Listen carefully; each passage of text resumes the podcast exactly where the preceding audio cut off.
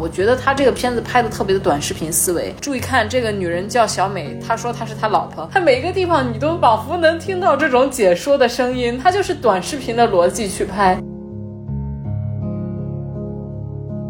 我觉得这个片子，如果我来概括它是个什么的话，就是地摊儿文学，就所有东西都给的特别的直白，直白到让你觉得有点恶心。就像它片子里面涉及到的那个东南亚恐怖传说一样，哎呀，大家小时候是不是都在 QQ 空间看过呀？它就是一个厕所读物，地摊儿文学，它就是一个有味道的东西。他们根本就不知道该如何处理女性之间的友情，他不知道怎么去写两个女孩之间纯粹的友谊感情可以好到我为了你去设一个这么大的局，我如此的珍重你，然后所以他就把它变成了一种爱情关系的替代，这是一种露怯。大家好，欢迎收听散场通道，我是麦高芬。今天应很多听众朋友们的要求哈，我们来聊一聊《消失的她》。今天就我跟菊哥两个人啊，因为这个片子我实在舍不得再折磨一位嘉宾了。那你为什么舍得折磨我呢？对啊，我们不是老神农了吗？是不是？就是已经尝百草尝到百毒不侵。对对对对对，还有谁的免疫系统像咱一样强大呢？是不是？对，我们的免疫系统可是经历过《弑神令》。《唐人街探三》的千锤百炼，那可不是嘛！在今天正式节目开始之前啊，我先跟听众朋友们说一下，就这部电影呢，从我个人的角度，不建议任何人观看。如果你还没去电影院看的话，千万不要看。即使没看这个电影，也是可以听我们这期节目的。如果你实在是剧透原教旨主义者的话，你哪怕不听我们这期节目，你也不要去看这部电影，求求了。如果你已经看过了这部电影的话，你反思一下，你为什么要去看这部电影？我已经在反思了啊！哇，但是我觉得我很佩服没看这。部电影到现在还能不被剧透的朋友，我在昨天看之前也没被剧透啊！哇，你真的很厉害，因为营销号真的很过分，就是他们都没有剧透预警的，你点进去就是一个什么路演的时候朱一龙的访谈，上来就把大底给你揭了，所以我在看之前基本上百分之六十已经被剧透完了。可能就是因为我从来不点进去吧，可能 就是这个片子出于任何动机上来说，它都不应该被观看。啊，尤其是不要为他花钱。即使你是好奇或者有审丑的欲望，也不要去看。但是如果大家只想看美女的话，我觉得还是可以接受。毕竟三位女演员真的很漂亮。不是想看美女的机会有很多，我们何必通过一个可能是这个行业里最恶臭的创作者的眼睛去看这些美女呢？你说的有道理。那如果是美女的粉丝另说啊。好好好好好，就这个片子呢，说白了，我自己是不想看的。如果不是为了做这期节目。我是不会去看的，那菊哥就更是了，相当于是被我绑架进的电影院。但还好他给我报销了这次，不是有人给你报销了，怎么没人给我报销呢？我也是为了听众朋友们做的这期节目。哇，你甚至买了四张电影票，太感人了。对对对对对，我给菊哥和他对象，以及我和我对象都买了电影票啊。听众朋友们，就看在主播这么快看出心理疾病的情况下啊，也不一定光光是心理的啊，这说实在都影响我的亲密关系了。就大家考虑考虑，给我们赞赏一下，报销一下我们的电影。票吧，谢谢了啊！我台办了三年来啊，第一次开口管大家要赞赏啊，真的，这个片子看得我实在是太伤了。对，这片子要是没有听众朋友们，麦高芬是估计打死也不会在院线看了吧？那我们来聊一聊我们为什么要做这期节目啊？坦白讲，本来我是没有打算做的。我们台嘛，其实一直不是特别看一个话题的流量来聊的。我们之前聊的几个片子，说实在的都没有什么票房。我们今年啊聊的所有的国内上映的片子子啊。除了贺岁档那三部以外，其他的几部片子加起来票房还不到这一部的可能三分之一吧，远远不到。之前我们做节目的片子，不管说是记忆也好，还是接玩，还是编辑部，票房成绩都不算高。我只是想做这些节目，我就去做了。所以一开始我是没有打算去聊《消失的她》的。但是呢，当它票房已经高到这个程度的时候，我觉得它作为一个电影行业的文化现象，如果再不去谈它的话，说实在的，有点视而不见了。就哪怕是作为一种行业。环境观察，我也应该去了解一下这个事情。那当然啊，在进电影院之前，其实我对这个片子就已经有一个自己的预期了。菊哥在被我硬薅进去之前，你的一个预期是什么样的呢？我的预期其实跟看完感觉差不多，预期也觉得会稀烂，尤其是在被剧透了百分之六十的前提下，它的大底我已经知道了，我没有办法带着最朴素的心态进入电影院了。但是它的大底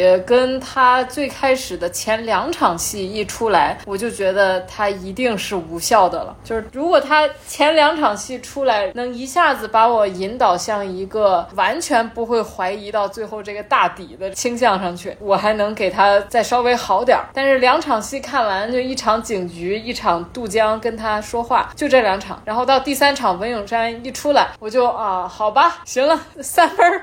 哦，你还能给这个片子三分呢？十分制的话，哈哈。呃，这个片子在我这儿就是两分啊，就是标准的豆瓣异星片。符合我的豆瓣异星片的标准，其实还是挺难的。它要在两个层面都做到最差，一个是它的制作水平很有问题，简单来说就是拍的烂；另外一个呢是它的创作层面也必须非常不符合我的价值体系，也就是它得很恶心，让我不舒服。那我觉得这个片子呢，它就很恶臭。所以无论是它的制作层面还是它的创作层面，我都觉得非常的糟糕。我在看这个片子之前，其实没有预期到它会这么的差啊！哪怕我们这个大监制陈思诚之前他监制的那个片子《误杀二》，我也去电影院看了，不算好，就是那片子有挺大的问题的，我还是给了两颗星。但是这部电影比《误杀二》其实还要差很多，中间有很多戏是属于那种让我尴尬到脚趾发麻的情节。刚才菊哥说，哪怕看女演员也很值得看一看这个片子，但是说实在的，这些女演员没有一个角色是不弱智的，这就让我非常难以接受。对，那只能看脸嘛，没有办法，就是到这个份儿上了，我们只能物化一下了。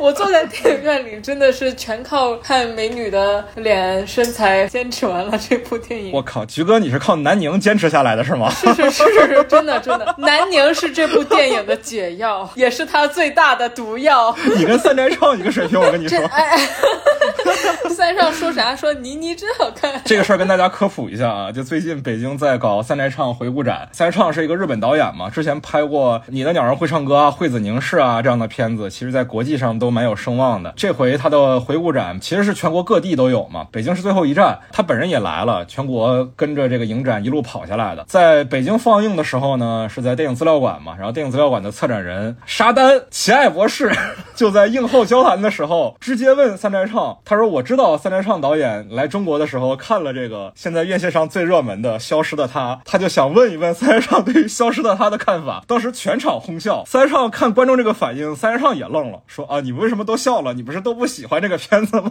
三宅唱也非常难做人啊，然后他就说：“啊，这个片子其中有两个部分让他印象比较深刻，一个是倪妮很美，所以觉得这个片子里有倪妮，让他觉得这部电影的时间没有被浪费；另外一个是他觉得片子里面那个蝎子的镜头让他印象很深刻。”我先问问菊哥，你记得蝎子的镜头吗？啊，我不记得是是什么。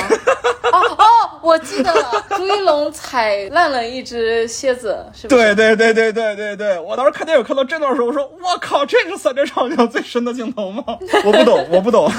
这个片子里面好多昆虫啊，什么动物，开头先是蜘蛛，然后后面好像还有青蛙，还有蝎子，还有蛇，就五毒俱全，是不是？对对对，真的五毒俱全。那接下来我们来聊一聊这个片子的问题好了。就接下来我们肯定要讨论剧情了啊，剧透原教旨主义者朋友们可以接下来就不用听了。但是呢，我是觉得这种片子你真的不要浪费时间去看，你就真的只听我们节目就行了。我甚至觉得我们录一期节目就是在给他增添热度，妈的恶心，晦气是吧？晦气。你知道咱三年前做过期节目，就是讲好莱坞的花木兰嘛？当时我起的标题叫“本期节目比电影更值得你的时间”。现在我觉得那期标题用早了，应该用在这儿。总有一些节目比电影更值得你的时间。对对对对对对，就是我们接下来来讲一讲啊，就是这个片子它到底有哪些问题？我等一下，我先说一点，就是为什么《弑神令》在我这儿比这片子要更低一点？因为《弑神令》连事儿都没讲清楚，就这种连叙事都是一坨，它是比现在这一摊烂摊子要更烂啊，就是一滩大于一坨，对吧？这个片子是一滩的程度，就这个程度就像是啊，我不能再形容了。啊，我觉得烂主要是因为这个片子它是一个悬疑片，但是它没故弄玄虚，没装神弄鬼起来，没唬住我，然后它的反转也没有生效。当然，可能有一部分是我被剧透的原因，但是更多的是我从编剧的角度，我直接去想它这个戏怎么去构成这种引导，因为我们如果被剧透了，去看的时候会更专业角度的分析，会更重视每一场戏的功能性，而不是说着眼于当下的剧情。和去猜它的走向。我会意识到很多场戏都是非常敷衍的，很多逻辑漏洞都圆不上。这个事儿，我觉得是悬疑片最没有办法接受的吧。嗯嗯。就你刚才说他这个片子他是敷衍的，我觉得这点是特别明显的啊。我觉得这个片子如果我来概括它是个什么的话，就是地摊儿文学。他对自己的定位特别清晰，就是地摊儿文学，就所有东西都给的特别的直白，直白到让你觉得有点恶心。比如说用红色来代表蛇蝎美女，对吧？片子里面文咏珊一直在穿着一个红色的东西，然后嘴唇也涂的特别红，所有的台词都做作到你无法再产生一丝一毫这个人物的复杂性的理解。他就是一个特别。单薄的纸片的蛇蝎美女的形象，什么我就是要玩死你啊！我当时在电影院真想自杀，你知道吗？我真想自杀，太尴尬了吧！甚至与之相对应的就是李木子，就黄子琪演的这个女孩，她一直在穿一条白裙子，白裙子是圣母，然后红裙子是那个蛇蝎。对这个片子的一个逻辑就是把观众的理解成本给降到最低，然后为了做到这件事情，以至于他片子里可以不要任何的。有延展性的东西，全篇所有的符号意象用的都是最简单、最直白的。比如说刚才我们说的五毒俱全，所有的动物符号，对吧？再比如说，为了代表这个李木子啊这个角色，爱好艺术，说他最喜欢的画家是谁？是梵高，是星空，是向日葵啊！就我们不是说梵高不好，不是说向日葵不好，不是说星空不好，这些作品当然很好。但是我这样问各位影迷朋友啊，如果有一个人他说我是核心影迷，我特别特别爱看电影。电影是我的专业，我是一个电影人。因为这片子里面这个李木子，他的身份就是个画家嘛，搞艺术的嘛。然后你问他最喜欢的电影是什么，他说《肖申克的救赎》，他说《霸王别姬》，你是什么反应？对对对对对，可能都不是这种，得是《泰坦尼克号》，得是《阿凡达》。哎呦，我的天哪，你糊弄谁呢呀，宝贝儿？就是为什么陈思诚要这么设计啊？哎呀，说实在的，这么说有点不尊重这个片子本身的导演啊，因为这个片子其实是有自己的导演的，他不是陈思诚，他叫崔瑞和刘翔两个导演啊，两个青年导导演，就是也不是对你们多苛责啊，就这片子它毕竟我们在网上讨论的时候，大家都把它当成一个陈思诚的作品，陈思诚是这片子的监制和编剧，对吧？我们能看到这个片子的宣发也基本上是围绕着陈思诚展开的。其实还有一个事情就是，那有一些地方我甚至怀疑到底是敷衍还是青年导演的能力就是到不了，就是水平不够，他所有的拍法都太过于套路了，反而有些地方又像是在卖弄些什么。你就比如说他老想用逆向变焦，是吧？上来你就推到那朱一龙的脸上，他又学希区柯克这些东西吧，他就学的也是很老掉牙的一些套路，你就觉得他好像懂点儿，但是他又不完全懂。我觉得他们是懂的啊，我对陈思诚这个人也觉得他不是像影片里面表达的这样这么的肤浅啊，就是只知道梵高，只知道星空、向日葵这些的。我觉得他不是这样的啊，他毕竟演过娄烨的片子。我自己的感受就是，他这个片子是非常明确的市场导向，就是要这么拍。他里面愿意用反向变焦致敬希区柯克，已经。算是稍微有点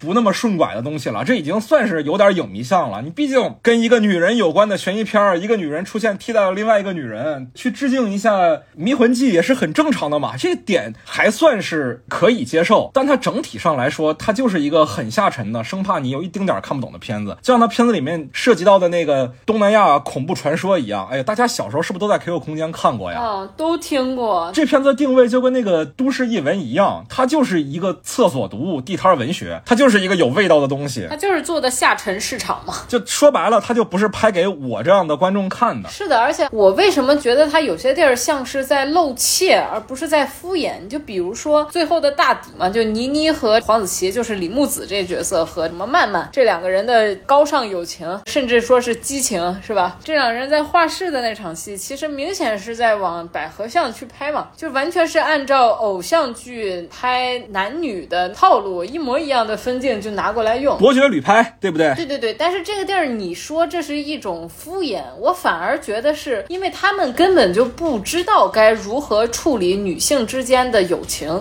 所以他只能把它拍成激情向，这是一种露怯。我觉得也不单是露怯，我觉得他其实目的上是为了让观众有更多层面的解读来蹭一个热度，这也是市场导向的。如果他照着一个激情的东西去拍，他也能拍的高级，它不是不能拍的高级，它是可以拍的生活的，但是它其实不需要，它只是想让你明确的接收到一个信息，就是他俩有点啥友谊之外的东西，但他又不能明说，不能明说的原因，哎，这就可以甩锅给大环境了，对不对？说实话，我没觉得他拍的时候有非常刻意的去做这个导向，我觉得更多可能是因为倪妮的那个气质吧，她看起来就太有这个意思了。呃，我觉得还真不是，因为哪怕看两个小女演员的互动，我觉得也是有的。嗯，我是觉得是因为他不知道怎么去写两个女孩之间纯粹的友谊感情可以好到我为了你去设一个这么大的局，我如此的珍重你。他不相信女性之间存在这样的情谊，然后所以他就把它变成了一种爱情关系的替代嘛，就是一个弯恋直的故事变成这样了。他眼里面把爱情这个东西看得太过于重要了嘛，所以这是这个初始的价值观导向出现了问题。然后再一个就是，如果说他要想蹭这个 LGBT 这个热度的话，或者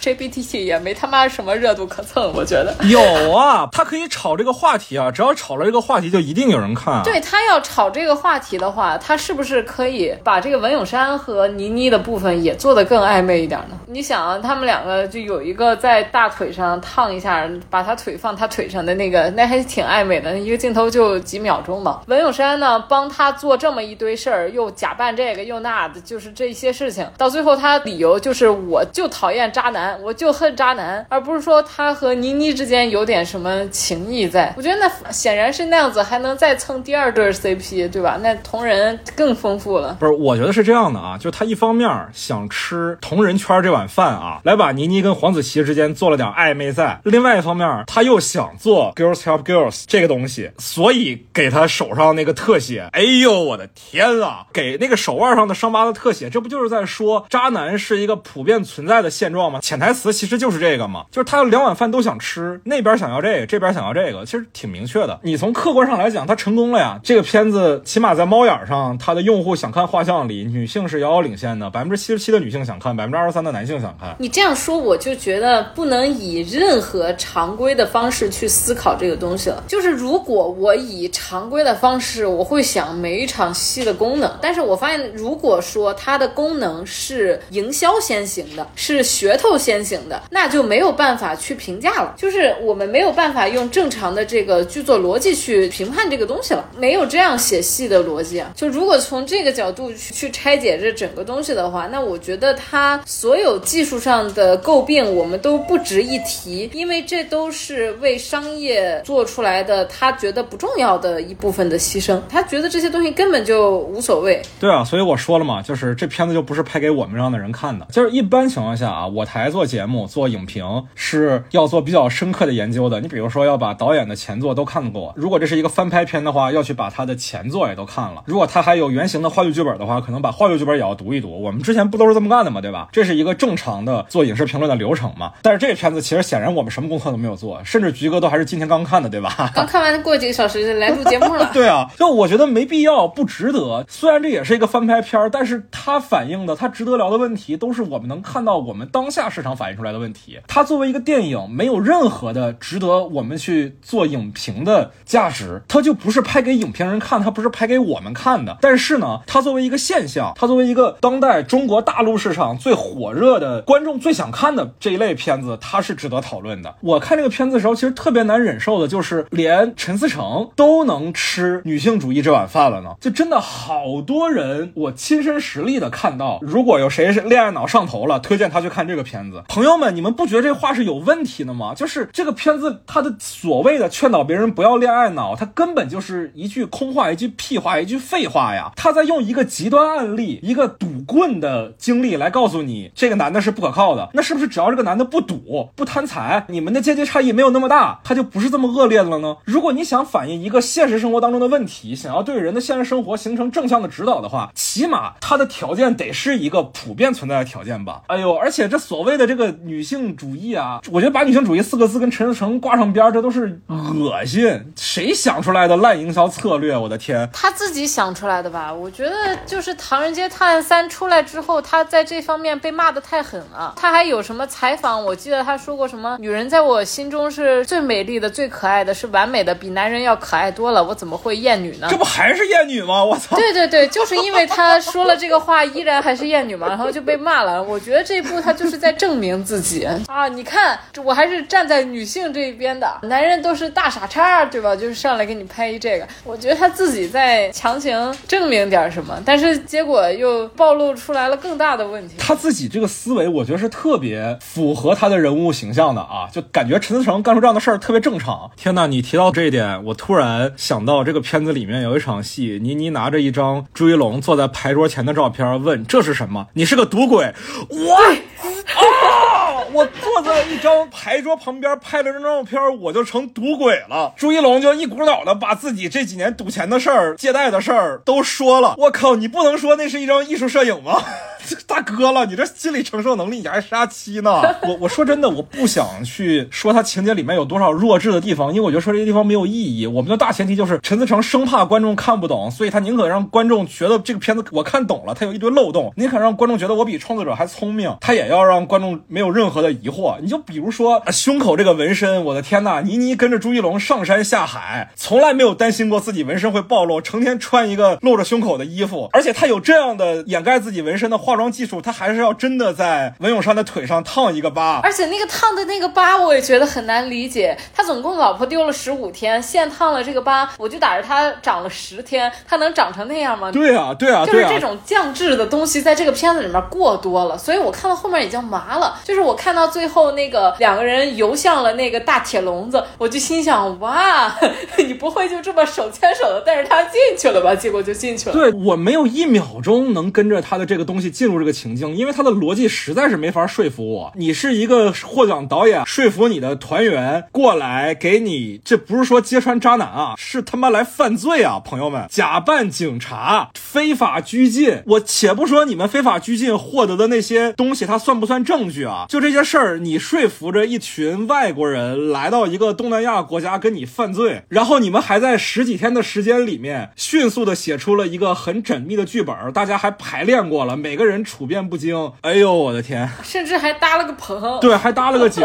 我的天呐！我希望大家不要拿三谷幸喜的《魔幻时刻》来洗这个片子啊，因为那个片子里面的逻辑情境它是完全不一样的。如果大家有兴趣的话，我们可以仔细在评论区讨论一下为什么那片子的合理，这片子不合理啊。但是这片子它就是不合理，你找不出借口的。我再往下说，警察都已经说了，我们找到尸体了，然后警察干了什么事儿呢？让那个尸体接着在笼子里泡着，然后倪妮过去看。对，而且我觉得很让我不是的一点就是说，导演到底是一种什么样子的视角去拍的这个尸体呢？一方面是因为他故意把这场戏拍的像爱人的生离死别一样，然后再一个就是拍这个女人死去的这个地方，让我觉得他好像带着一种那样的视角看着这个女人，他仿佛把这个尸体拍的像一个美丽的悲惨的人偶，一个破碎的艺术，就是他把这个尸体要拍出一种美感，这件事情让我觉得特别的恶毒。对，不是说觉得女性好你就不是物化女性了，不是说你觉得女性完美你就不厌女了。如果在你眼中女性她只是一种受害者，或者说救济者，或者说是美的，都是一种很明确的对女性的物化呀。就好像她身上不能承载任何的力量，或者说是主动的行为。在这个片子里面，黄子琪这个角色啊，你用傻白甜三个字可以完整的概括她所有的人物性格、人物形象。还还有钱，白富美傻白甜六个字吧。对对对对对对对。然后倪妮的这个角色啊，是她给这个角色加了主动性，加了复仇的使命在，好像是一种为女性赋权的感觉。但是我换句话讲，你把这个角色换成一个男性行不行？他是为了自己曾经的暗恋对象复仇，合不合理？完全合理。你看到什么女性友谊之间的特质了吗？零，没有。是的，当然，我认为啊，一个角色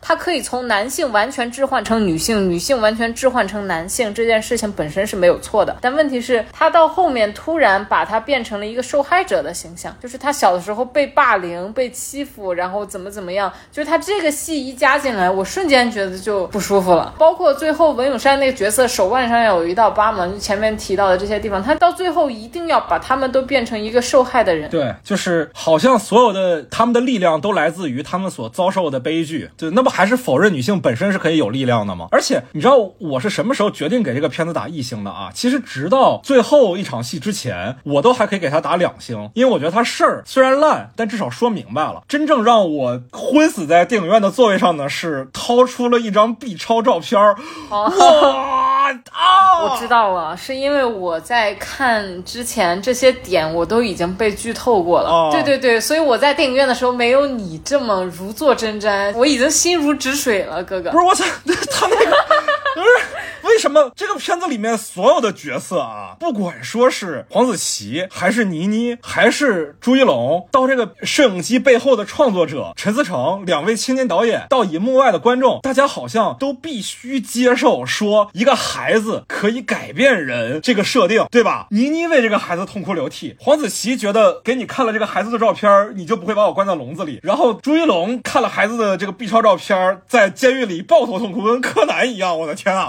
这是凭什么呢？你为什么会觉得一个可以害死自己妻子的混蛋恶毒鬼，他会为了自己还未出世的孩子抱头痛哭啊？哎呦我的天哪！你这是不是把这种人想的太好了点啊？你把他前面写成那么坏的一个人，让观众必须去痛恨他。对不恨他你就是渣男，你不恨他这个片子你没法看。然后最后告诉你，他要是早知道自己有一个还未出世的孩子，也许一切都不会发生。哎呦，放屁吧！我求你了。但是你说到渣男，我其实对这个地儿也非常的不爽。对对对对对。渣男这个词定义的是什么？是一个人对情感的一种轻佻的态度，他绝对不是一个去形容杀妻的这么一个，你可以叫他人渣，但你最后轻飘飘的给他定性为渣男，去定义一个犯罪的行为，怎么样呢？就是你是在拔高对于女性纯洁的爱情的至高无上的重要性吗？去对这种犯罪进行一种掩饰和美化，他到那一瞬间我就觉得不对劲了。对对对对对，我们说渣男，他最多最多是道德层面的问题，对吧？我们在提这个事儿的时候是不讨论法律层面的。好比说，如果你把一个家暴惯犯形容为渣男的话，我觉得也是不合理的，因为暴力伤人，它本质上就是法律的事情，它本质上不是说道德层面的事情了。就是我觉得，如果这个男人他是一个渣男，加上他这些行为，那么渣只是他所有行为当中，是他一生中所犯下的罪责当中最轻的一个。而且，当你在用渣男去形容一个杀人犯的时候，这是一种避重就轻，非常明确的避重就轻。我们在异性恋语境下，它几乎是只针对女性的一种不公平。就好比说，一个男的如果他杀了另外一个男的，我们不会说他是渣男；如果一个男人他因为自己的前女友找了新的男朋友，或者说因为自己的女朋友出轨了，他去把另外一个男的给杀了，我们不会说这个男的是渣男，我们会说这个人是个杀人犯，是个疯子。只有在他伤害了自己的有情感关系，不一定是恋人啊，只要是有情感关系的这个女性的时候，好像可以用渣男来为她开脱，这当然是不公平的了呀。我们会说马加爵是渣男吗？我们不会啊，对不对？对呀、简直荒谬。对，所以我觉得拿渣男来说这个影片，说什么反渣男、反恋爱脑，哎呦我的天呐，重点在这儿吗？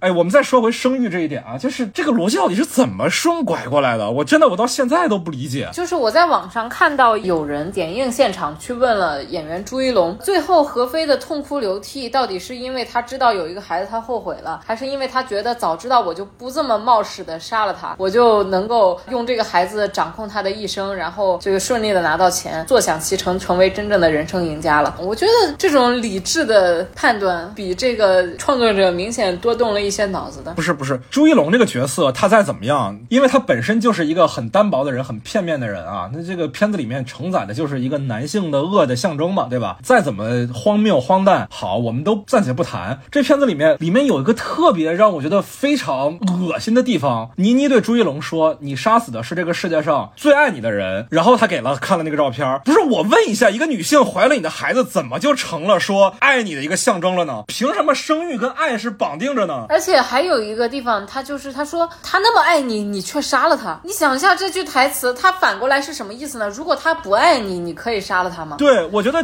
与其说朱一龙这个角色他身上存在着这样的问题或者那样的问题，这都不重要，因为他他本身就是一个意象化的角色，他这个角色就是用来承载观众的愤怒的，他就是黄世仁，他就是南霸天，我们不需要去理性的逻辑去解构他。但是倪妮这个角色，她作为这个片子里的阿尔特弥斯，作为复仇女神，她其实是这个片子魅力成立的前提。但她的逻辑怎么也可以是，她怀了你的孩子，代表她爱你，因为她爱你，所以你不该杀了她。这些话逻辑是。而且还有一个事情，就是这个故事它为什么看到后面觉得逻辑上的问题越来越多，每一个点都没有任何的说服力。它有一个很重要的原因，就是一个悬疑片的前二十分钟是最重要的戏，你必须用前二十分钟的逻辑让观众接受一个强设定，一个强规定情境。比如说给你一个密室，首先你得接受的设定就是这是一个密室，你不能让观众一看到这个房间就说，哎哪里哪里是不是看起来就可以进啊？你不能。提出这种质疑，要不然这个故事后面所有的都不成立。那么在这个故事里面，他首先前二十分钟要建立的东西就是让观众相信这个男的被文咏珊突然假扮他老婆，然后他真的无法证明这个前提条件首先就没有成立。我们一上来就会质疑，怎么可能一个活二三十年的一女的，条件挺好的一女的，她没有任何一张照片，没有任何的东西能够证明她的身份了，怎么会如此？我从前面开头。十几二十分钟我就接受不了，观众心里一旦产生这样子的疑问，后面所有的戏你都会不能经得住推敲。其实说实话，我们去看看不见的客人这个戏，你说它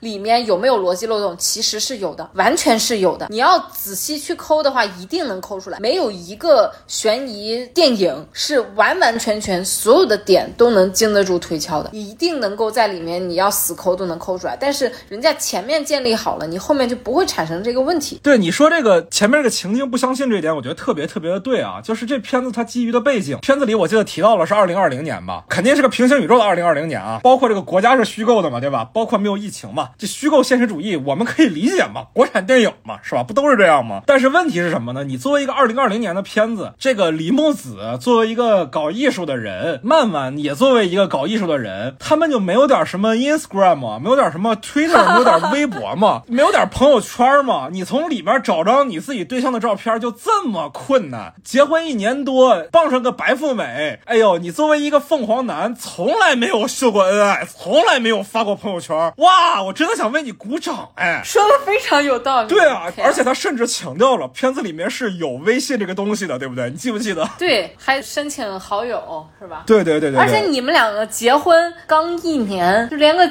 婚礼现场你都没发个朋友圈吗？对啊，你知道我前一阵看了一个美国。特别特别烂的片子啊，叫《球鞋灰姑娘》，片名叫《Sneakerella》，哦，特别神奇一个片子，就是他把童话给倒置了，讲的是一个灰公子的事情。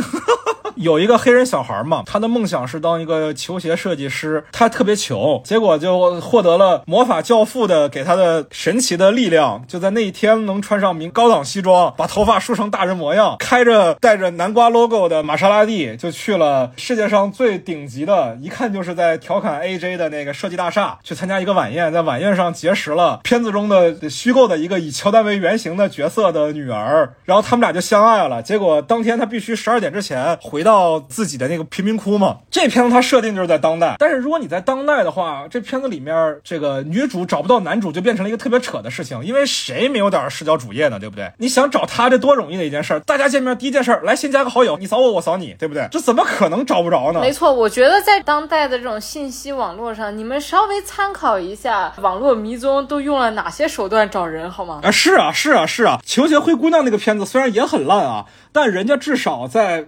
合理性上稍微设了一点点的设计，就是那男孩自觉我配不上这个姑娘，然后心灰意冷退网了。所以在网上其实是有说找这个男孩的。这女孩发起了一个 hashtag，但是这男孩就看不见嘛，因为他退网，他自闭了。他稍微有那么一点点合理性。这个片子真的是完全忽略了这种合理性，我的天哪，乐死我了！可。然后再一个是什么呢？就是悬疑片看的是主人公的心理的悬念嘛。其实到后面朱一龙这个角色身上没有悬念了，看到后面你想知道的只是说他老婆到底去哪了，这是关于他的一个悬念。当你发现他是凶手的时候，其实这时候剩下的悬念应该是啊，怎么会是他杀的他老婆？为什么呀？你应该建立这个。但是前面他就出现了，他是赌徒。到这儿你一听，哦，是他杀他老婆，合理。好了，主人公身上的悬念没了，我们真的不知道在看什么。就是这是他结构上很大的问题。再一个就是倪妮身上的谜团，倪妮前面我们看着他没有谜团，他根本就没有在铺这个东西，而且甚至倪妮一开始来到这个地方，他并没有确定李木子死了呀。我看这个片子的时候，因为我被剧透了嘛，所以我最大的疑问就是倪妮为什么不像是在找这个女人的下落，而是像是在确认她到底死在哪儿，死于什么？她好像已经知道她死了一样。所以我甚至在看的时候还抱有一定的，就是我是不是没有完全被剧透？倪妮是不是甚至有一些什么背后隐秘的再反转的期待？后来发现没有，我想多了，纯粹是拍砸了。对对对对对，这要符合倪妮那个人的人物逻辑，就应该是把陈思诚关到一个密室里，然后砍他的胳膊，逼问他自己的这个前女友到底在哪儿。对啊，他应该先找他的下落嘛。结果就变成了他来到地方警局，首先说没有尸体不给报案，我当时就懵了，我说为什么就要找尸体？然后后面的逻辑就变成了在找他的尸体，最后逼着他说出来尸体在哪，然后报了警。我心想为什么呀？而且我甚至在看的时候，我有点觉得他真的像《小时代》。对，就是里面好像钱都是纸一样，钱都是数字一样，这点特别《小时代》是吧？就是哦，我又买通了这个，我又买通了那个，哎呦我的天哪！是的，是的。然后有一个。心甘情愿为你花钱的一个傻女人。对，说真的啊，就是陈思诚真的活成了郭敬明想要活成的那个样子。他拍了一部特别特别玛丽苏的片子，并且观众爱看。我靠，这俩事儿都做到特别特别难。这个片子里面的上海是不是郭敬明想拍出的上海？完美。这个片子的票房成绩是不是也是郭敬明想要的一个票房成绩？这个片子话题度是不是也是郭敬明想要的话题度？没错，而且还有一个美女极其美好的去宠爱穷人，罪犯被。宠爱的像一个二世祖，狠狠的去伤害给他钱的人，这不是《小时代》吗？对对对，而且异性恋都不得好死，是不是？没错。然后最后还要落到我们说好不分离，一生一世在一起。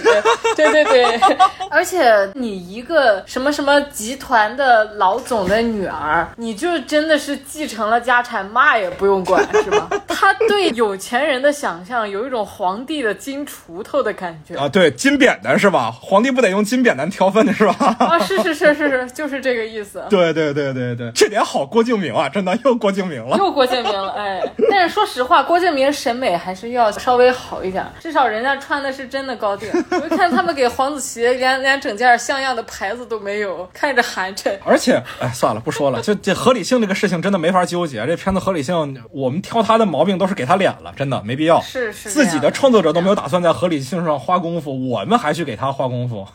哎呦，就是这片子里面所有的那种想要推情绪的地方，都是靠角色的邪魅一笑。这片子里面平均每个角色都得邪魅一笑两次。不不不，我要跟你说一个特别离奇的一点：这个片子里面，但凡表达朱一龙有情绪波动，他就是我要呢，我要呢，我要呢。我第一次见到一个影片，对于这个一个角色的情情绪呈现，这个精神的困境什么的，去去表现的方式，就是直白到令人发笑。而且朱一龙这个角色，他的核心的诉求是要报案，使这个妻子死了的事儿成立，对吧？那我觉得最简单的事儿，不就是让警察发现他妻子的尸体，然后把这个事儿伪造成意外吗？对呀，我也觉得呀。为什么要先报失踪？他的最终的诉求不是为了报案，他最终的诉求是为了拿钱，是为了继承钱。难道说他报了失踪，就这么轻松的这个钱很快就给他了吗？不可能啊！那肯定是说他老婆意外身亡了，确认人早点死了，而不是找不到尸体，这个钱给他更快吧？对啊，对啊，对啊！我记得之前我看到的一个说法是，我们国家承认失踪人口死亡是要七年的，如果是在重大意外事故中失踪的话，也是要一年的。就比如说地震啊什么的失踪，可能一年就算死亡了，但如果是无缘无故失踪的，可能是要七年。有这七年，他早就被老 K 从楼上扔下去了。对啊，这不是开玩笑吗？对呀，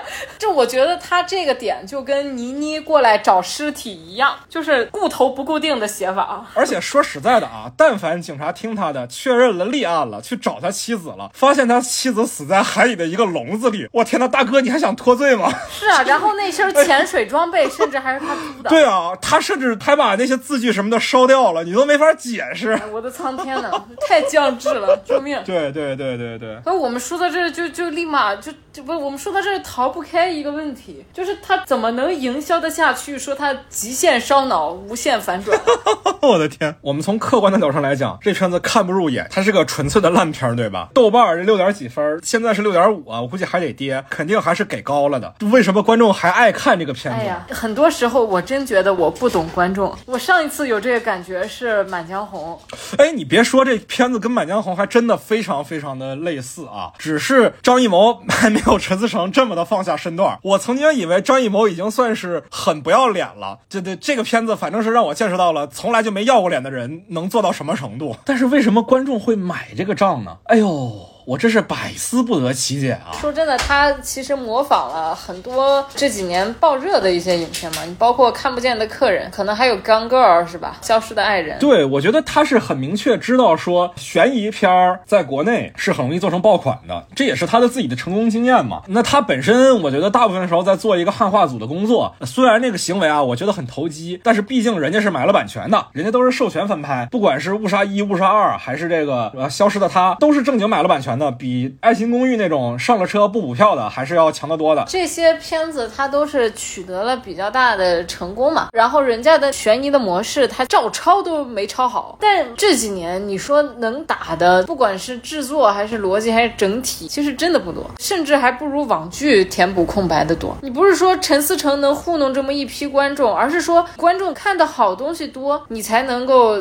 分辨出来什么是好的，什么是所谓时无英雄使庶子成名是吗？是啊。而且我经常会在网上看到那种短视频营销号剪辑一个悬疑片。对，这个男人名叫小帅嘛，对吧？对对对，就是这种东西。很多下沉市场的观众对于悬疑片的观影经验，很多来自于短视频，而不是真正的电影。这个是一个很恐怖的事情。在看的过程当中，我几次意识到，我觉得他这个片子拍的特别的短视频思维。注意看，这个女人叫小美，她说她是他老婆，但她其实。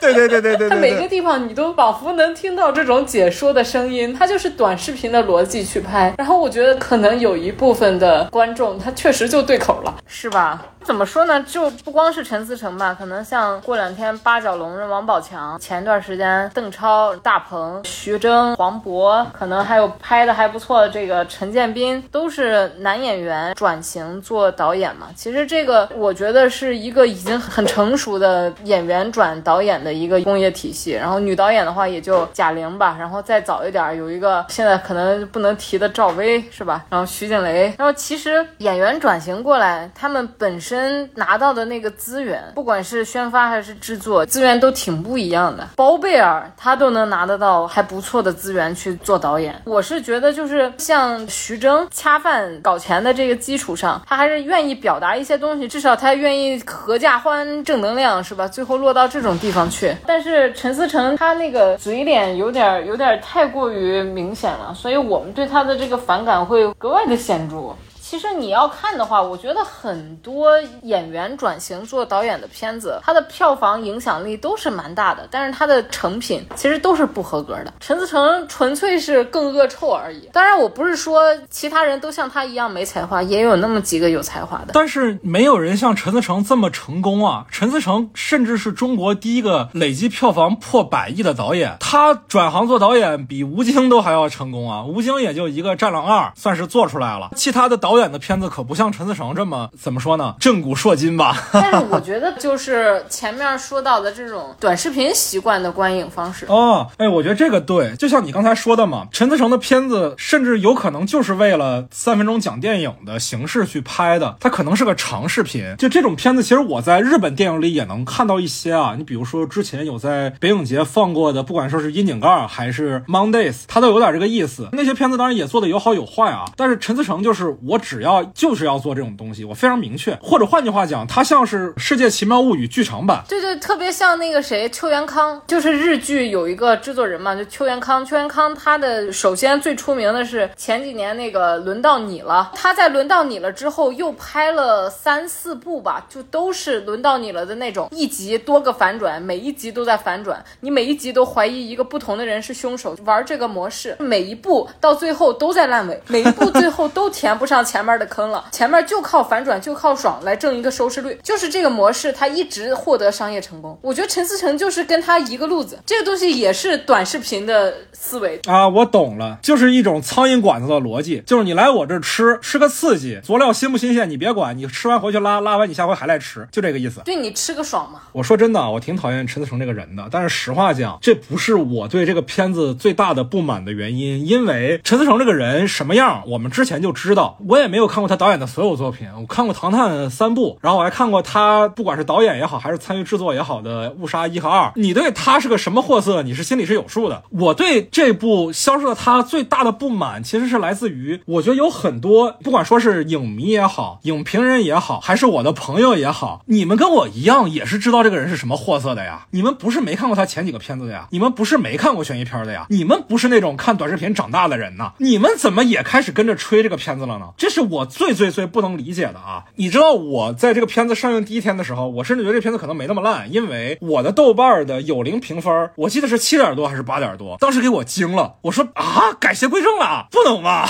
结果过两天，果然他的真实的观众的反馈出来之后，我意识到说啊啊，是我那些朋友的问题，这点让我特别特别的难以接受。其实我不点名了啊，哪些人？就比如说啊，咱北京可能是全国规格最高的艺术放映影院的的这个策展人，他给这个片子四颗星，我就不点名是谁了。说什么朱一龙和倪妮演绎了一对极其复杂的角色，极其复杂。哎呦喂，哎呦喂，不是啊，您啊，您老人家呀，看电影比我多呀。然后还有啊，还有一位今年啊去了戛纳电影节的电影记者，甚至也上过一些其他的电影博客的嘉宾啊，然后给这个片子四星半。朋友，你都去戛纳了，你不知道电影是个什么东西吗？你给这个片子四星半，他对这个片子评价里面啊怎么说的啊？虽然这个片子前期大部分动线放在男主身上，但是女性角色光辉不会被掩盖，女性力量和情谊才是本片的真正主题。哎呦喂，哎呦喂，女性力量和情谊啊！哎呦我的天哪！还有一些朋友啊，我之前大概是我十年前在电影资料馆认识的，当时他还不是多大的网络红人啊，他只是在豆瓣小范围社区里大家都认识的。当时豆瓣也不是像现在一样，还有锁评分啊，还有不开分啊这些操作都没有。那时候豆瓣还是一个比较小、比较单纯的社区，它是以一个英年早逝的好莱坞黄金时代的男星为头像的啊，可能大家也知道我在说谁了啊。他也给了这个片子四颗星啊，编剧写出了一个完美的悬疑故事。我靠，我第一句我就读不下去了，我的天哪，求求了！我真的这都我还没念完，这只是我看到的离谱的评论里面的非常非常有限的一部分。我就好奇了，朋友们，陈思诚怎么对待电影是他的事儿，他是什么货色，我们心里都有数。但是各位，你们的选择可是你们自己的事儿啊。这个片子但凡能打到三颗星往上的，它是你的审美水平出了问题，还是你的身份立场出了问题呢？与其说陈思诚让我失望，倒不如说诸位更让我失望。任何一个电影市场永远不乏爱看地摊文学的观众，就好像麦当劳的市场营业额永远比米其林三星的营业额要大。这些事儿我们都可以理解，对吧？但是你们可是知道电影是什么的呀？你们可是没少看电影的呀。还有人非要把这电影跟什么黑色电影挂上钩，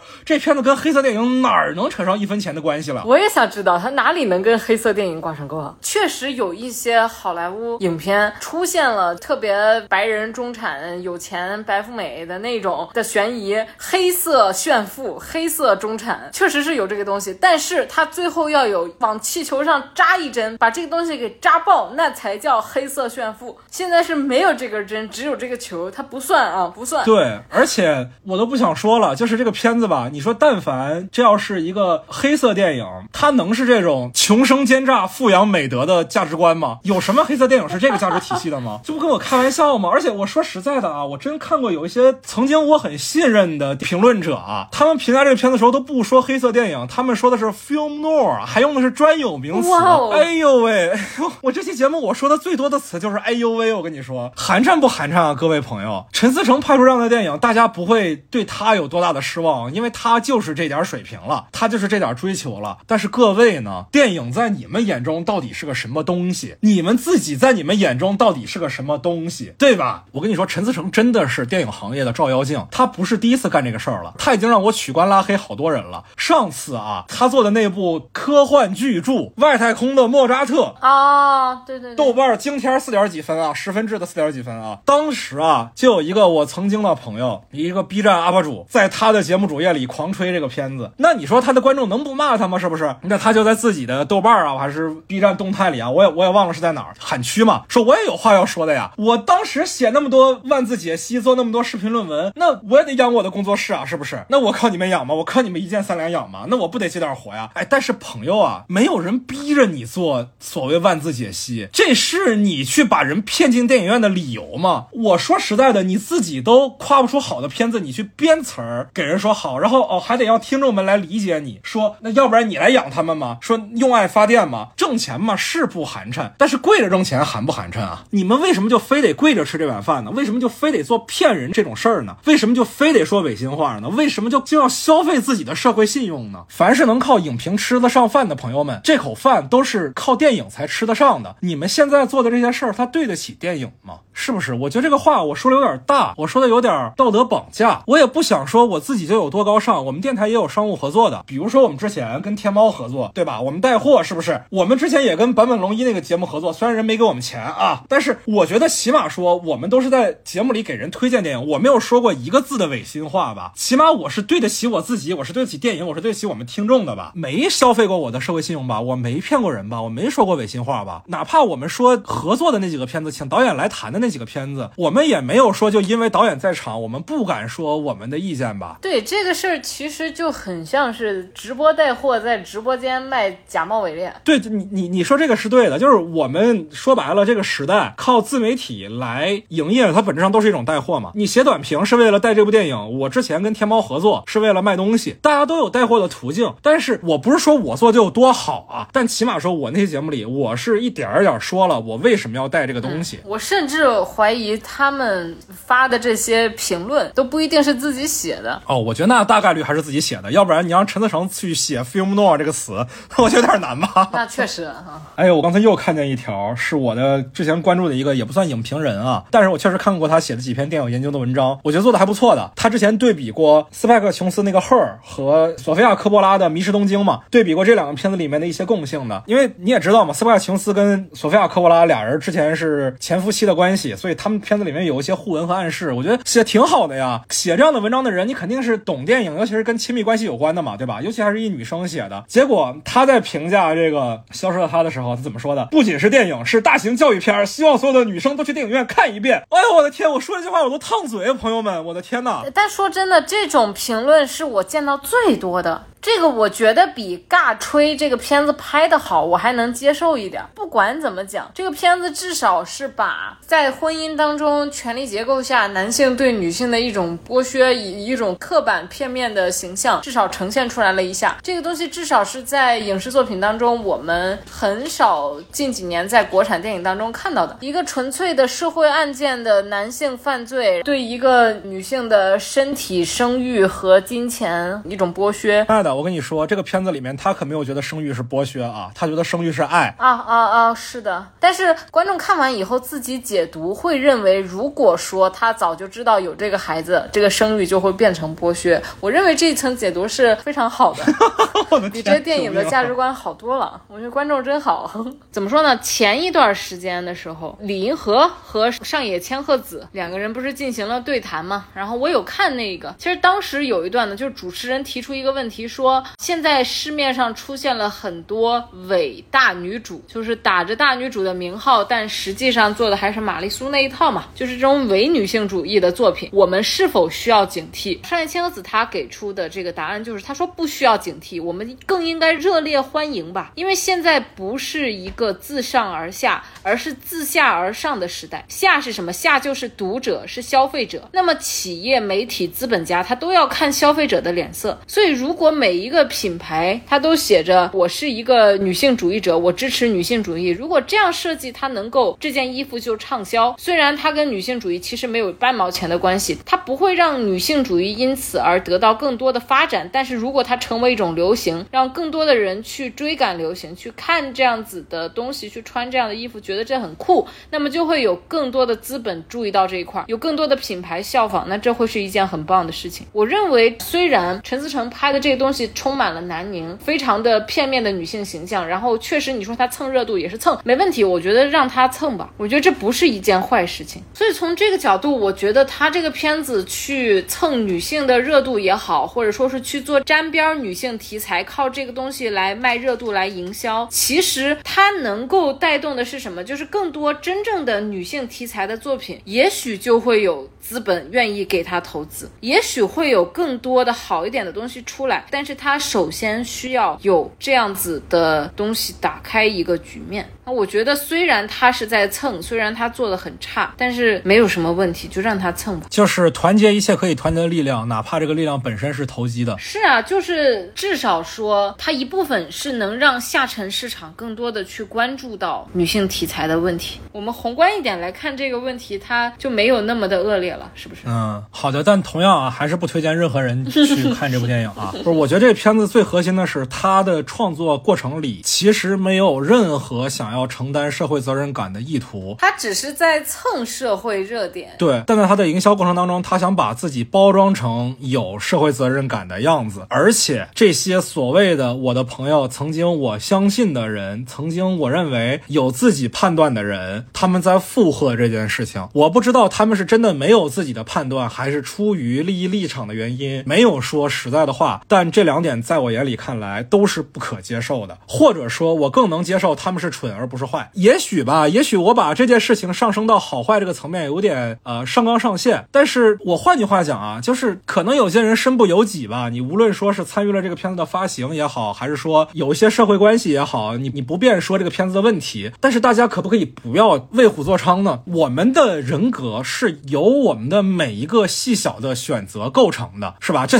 听起来特别像近几年很流行的平行宇宙的片子，是吧？数据全宇宙，是吧？是的。我每期节目都要 Q 一下数据全宇宙。这些选择不是什么大的选择，有的时候就是你的小的选择。在这种时候，你是选择成为为虎作伥的人，还是保持沉默，还是说说一点自己心里话的人，就决定了你是什么样的人。因为你很多的选择只是你人格的一个缩影。我这期节目可能攻击性比较强吧，因为很多我刚才提到的人都不算是打码了，有点实名制的感觉了，也许会得罪一些人吧。我其实，在做这期节目时，我是很怕我是不是站在道德制高点上而不自知，是不是很怕我自己站着说话不腰疼，是不是我未尝他人苦，却劝他人善？但是我确实是无法去理解这些人为什么能去说出这样的话，做出这样的选择，这会让我对他们的很多事情都产生怀疑。也许对于他们而言，我的怀疑、我的失望都根本不重要，不值一提。我谁呀？我麦高芬谁呀？但是对于你们自己，你们可不是不重要的呀。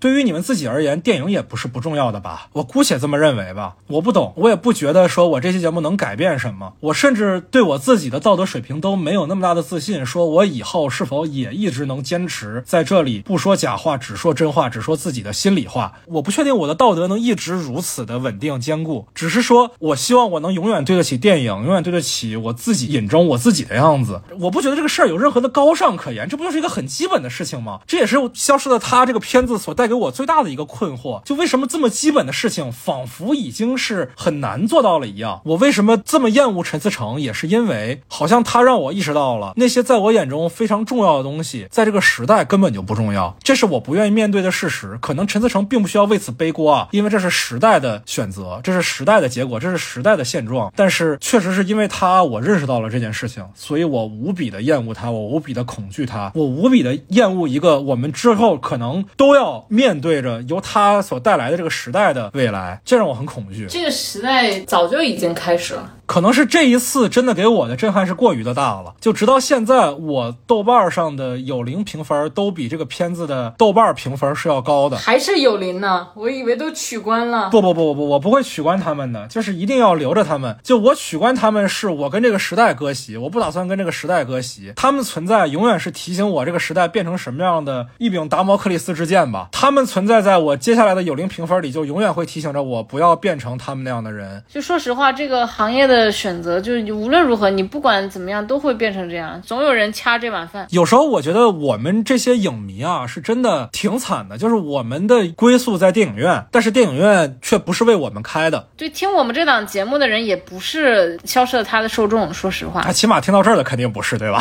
是的，是的。就我们不管这个大环境怎么样，反正听到我们这期节目的听众啊，尤其听到这儿的，我都当你们是自己人啊。自己人，咱就说实话，别看，真别看，烂，恶心。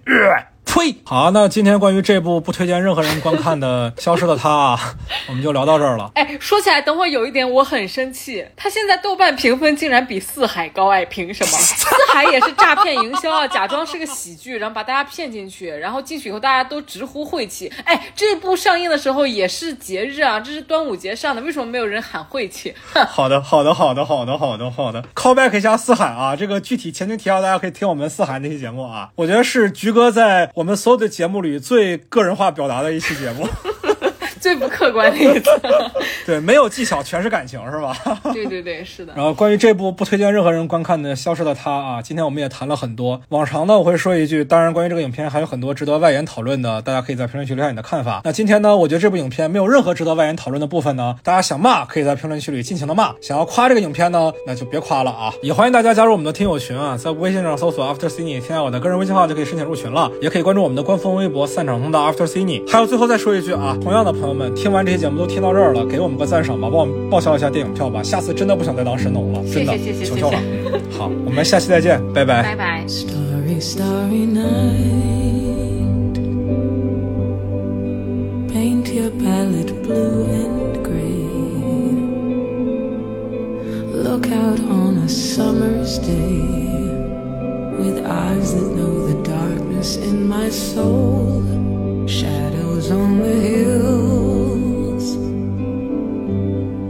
Sketch the trees and daffodils, catch the breeze and winter chills. In colors on the snowy linen land. Now I understand what you tried to say to me you suffered for your sanity. How you tried to set them free. They would not listen, they did not know how. Perhaps they'll listen now.